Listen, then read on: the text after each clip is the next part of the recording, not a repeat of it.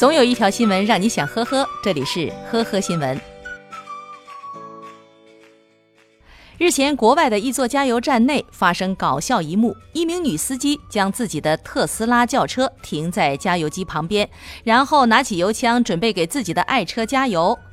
然而，她在特斯拉轿车的周围兜了几圈，死活都找不到油箱口，甚至还打开后备箱找加油口。后来，他还试图对着车身左侧的充电口硬插，发现不匹配后，甚至蹲下来检查为何不能加油。在尝试了各种加油的方法以后，女子无奈地倚在车上打起了电话，疑似向朋友求助。这个时候，后面一辆排队加油的车主实在是看不下去了，才上前告诉女子这是电动车，不需要加油。最终，女司机尴尬一笑，上车离去。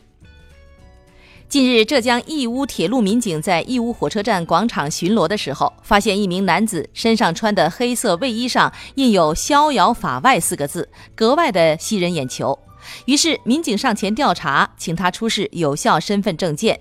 经过比对核查，民警发现该男子竟然真的就是一名网上在逃人员，正在逍遥法外。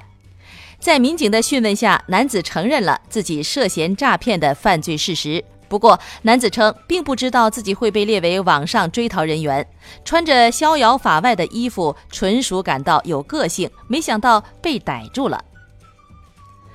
这两天，苏州市姑苏区人民法院审理了一起特殊的案件，一男一女为了一只狗打上了官司，原因是他们都说自己是这只狗的主人。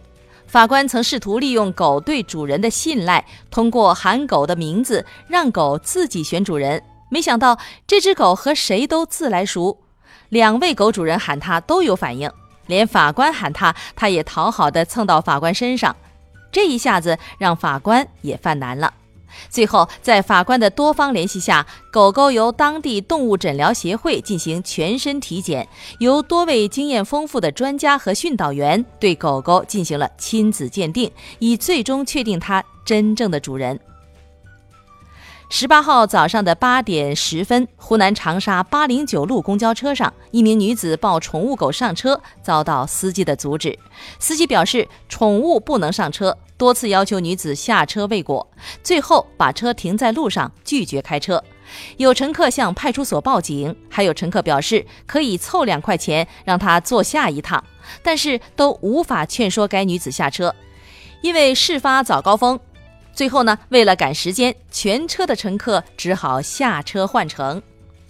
感谢收听今天的呵呵新闻，明天再见。本节目由喜马拉雅和封面新闻联合播出。